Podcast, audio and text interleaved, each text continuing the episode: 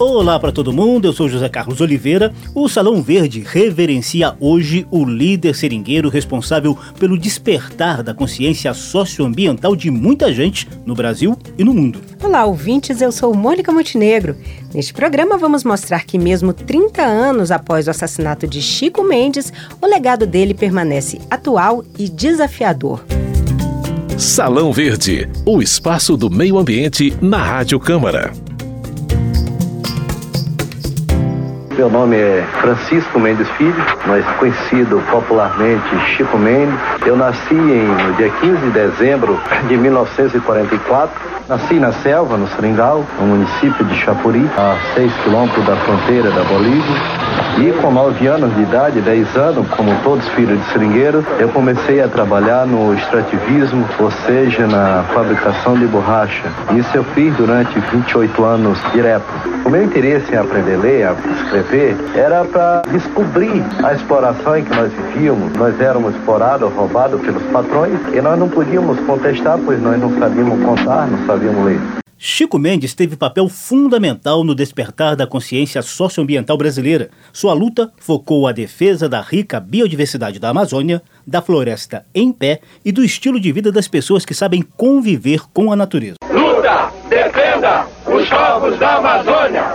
Luta! Defenda os povos da Amazônia! Chico Mendes organizou o movimento seringueiro e a interação desses extrativistas com os indígenas. Ele contou um pouco desse trabalho em uma palestra no Departamento de Geografia da USP, a Universidade de São Paulo, em maio de 1988. Eu falei inicialmente para vocês que o seringueiro foi usado para o confronto contra o índio e que matou milhares de índios. Hoje, essa mentalidade mudou e hoje existe uma aliança, se acena como aliança dos povos da floresta que tem tido uma repercussão muito grande. O índio, apesar de ter sido massacrado pelo branco, começou a entender que o seu verdadeiro inimigo não é o seringueiro, mas são realmente os patrões dos grandes latifundiários. E foi exatamente com esse pensamento que acaba de se selar a aliança dos povos da floresta, a aliança dos índios e seringueiro, e foi uma proposta encabeçada pelo Conselho Nacional de Seringueiro e pela União das Nações Indígenas, Outro legado de Chico Mendes foi o reconhecimento das reservas extrativistas, unidades de conservação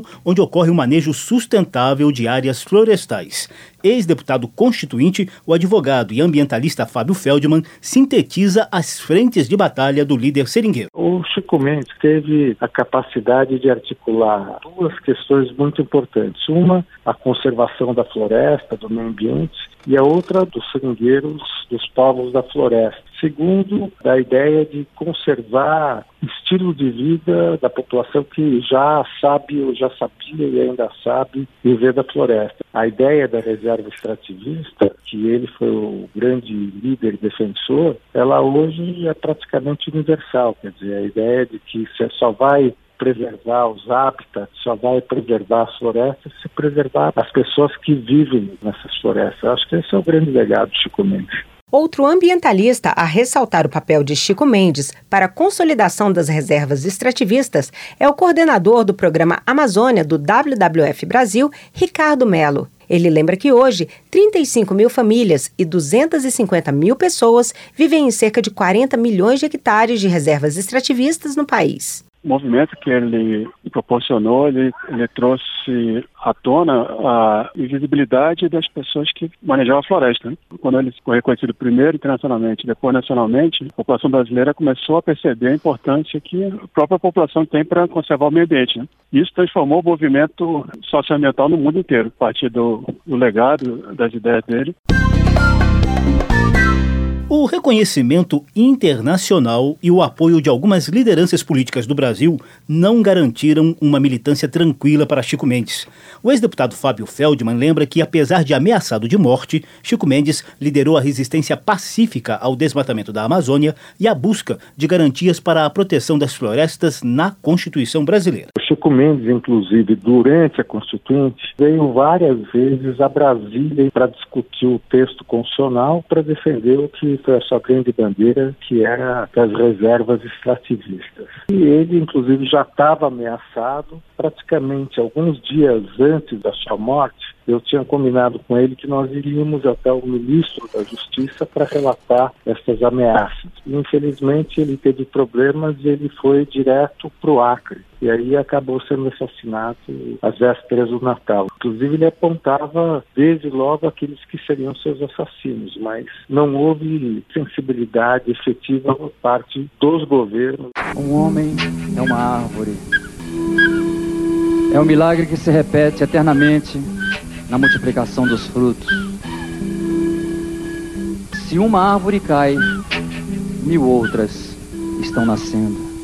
Cruza um presságio triste, a floresta emaranhada, cheira incenso de queimada, numa verde catedral.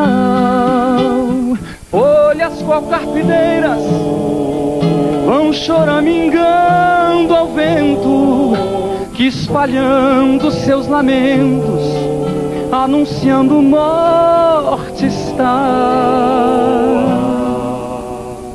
Prantos por uma vida fatalmente sentenciada, sinos de morte matada redobram no matagal uma árvore será. Esse caixão, uma árvore será. Sombra e amor, uma árvore será. Tocha de luz, cruz.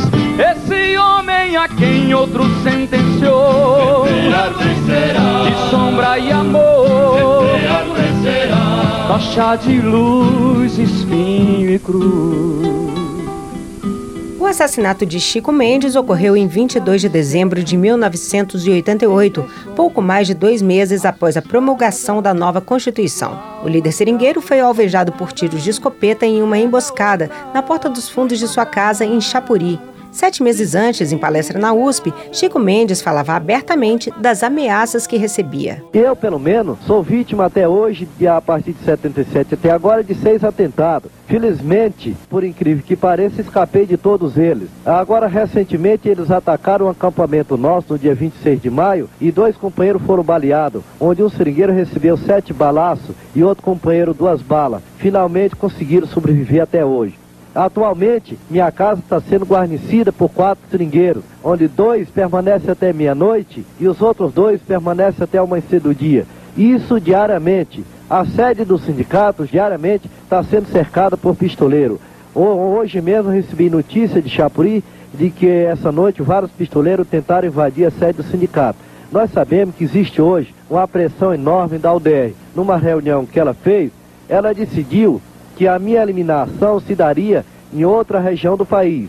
Porque para me matarem hoje ali daria um, um trabalho muito mal, daria uma repercussão muito grande. Só que esse segredo vazou e todos os companheiros estão sabendo disso. E em qualquer canto hoje do país que por acaso eu caí numa emboscada, mas todo mundo sabe que essa emboscada veio a partir de Chapuri, a partir do Acre. Ah, recentemente nós temos mais de 10 seringueiros, 10 lideranças ameaçadas de morte. Mas nós não tememos, porque nós sabemos que hoje, por exemplo, se eles matam de nós, nós temos 100, 200, 300 lideranças para tocar o trabalho para frente. O fazendeiro Darli Alves da Silva e seu filho Darcy foram condenados pelo assassinato de Chico Mendes em 1990 após comoção e mobilização internacionais. ONGs, comitês e associações e até um memorial foram posteriormente criados para manter acesa a luta de Chico Mendes. Em 2013, uma lei declarou o líder seringueiro patrono nacional do meio ambiente mas o que leva os ambientalistas a afirmarem que o legado e a luta de Chico Mendes permanecem atuais e desafiadores. Ex-presidente da Comissão de Meio Ambiente da Câmara, o deputado Arnaldo Jordi, do PPS do Pará, afirma que Chico Mendes inspira o principal compromisso do Brasil no Acordo Internacional do Clima.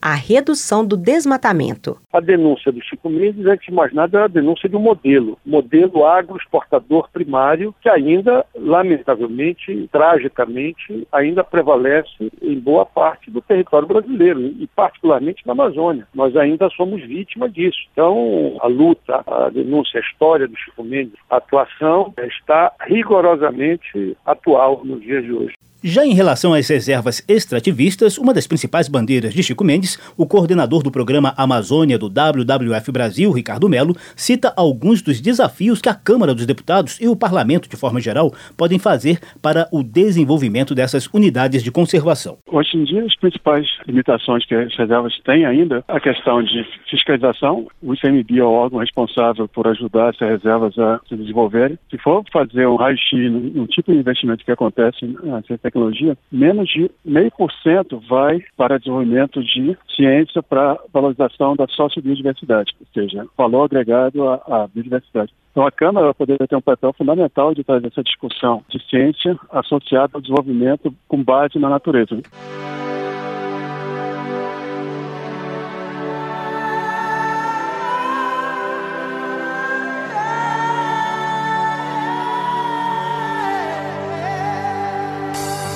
A importância de Chico Mendes para a defesa do meio ambiente foi primeiramente reconhecida no exterior, nos anos 80.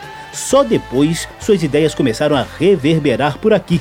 Após a morte dele, surgiram várias homenagens, inclusive do mundo da música e em diversos estilos. Nesse programa, a gente ouviu Gessé cantando a música Chico Mendes. Mas o líder seringueiro também foi reverenciado pelo rei do Baião, Luiz Gonzaga, em shot ecológico. Cadê a flor que tava aqui? O peixe que é do mar. O verde onde é que está? Nem o Chico Mendes sobreviveu.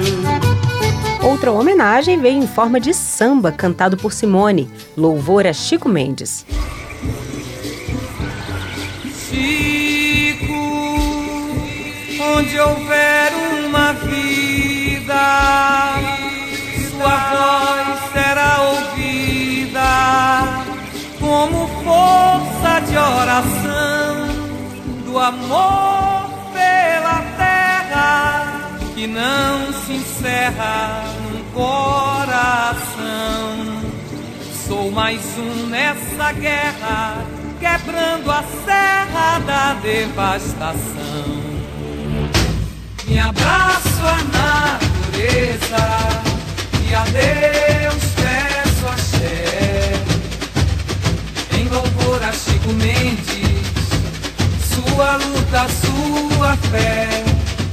do exterior, tivemos a reverência da banda pop rock mexicana Maná na música Quando os Anjos Choram.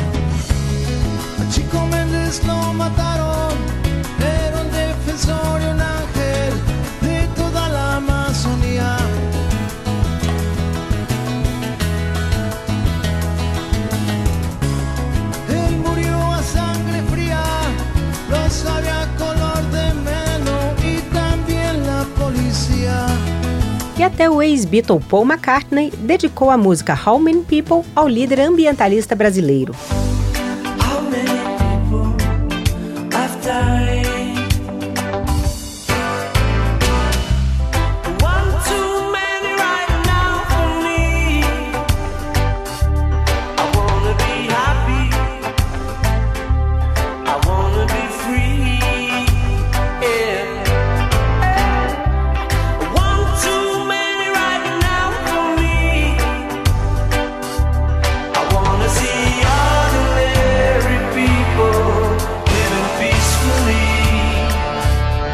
Também em homenagem ao líder sindicalista, o principal órgão responsável pela gestão das unidades de conservação do Brasil leva o nome de Chico Mendes.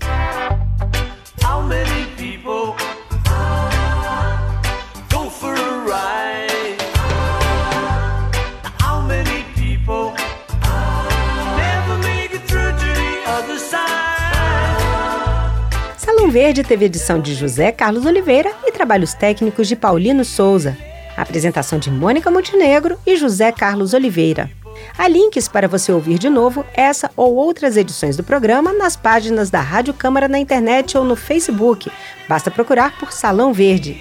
Muito obrigada pela atenção e até a próxima. Tchau, tchau.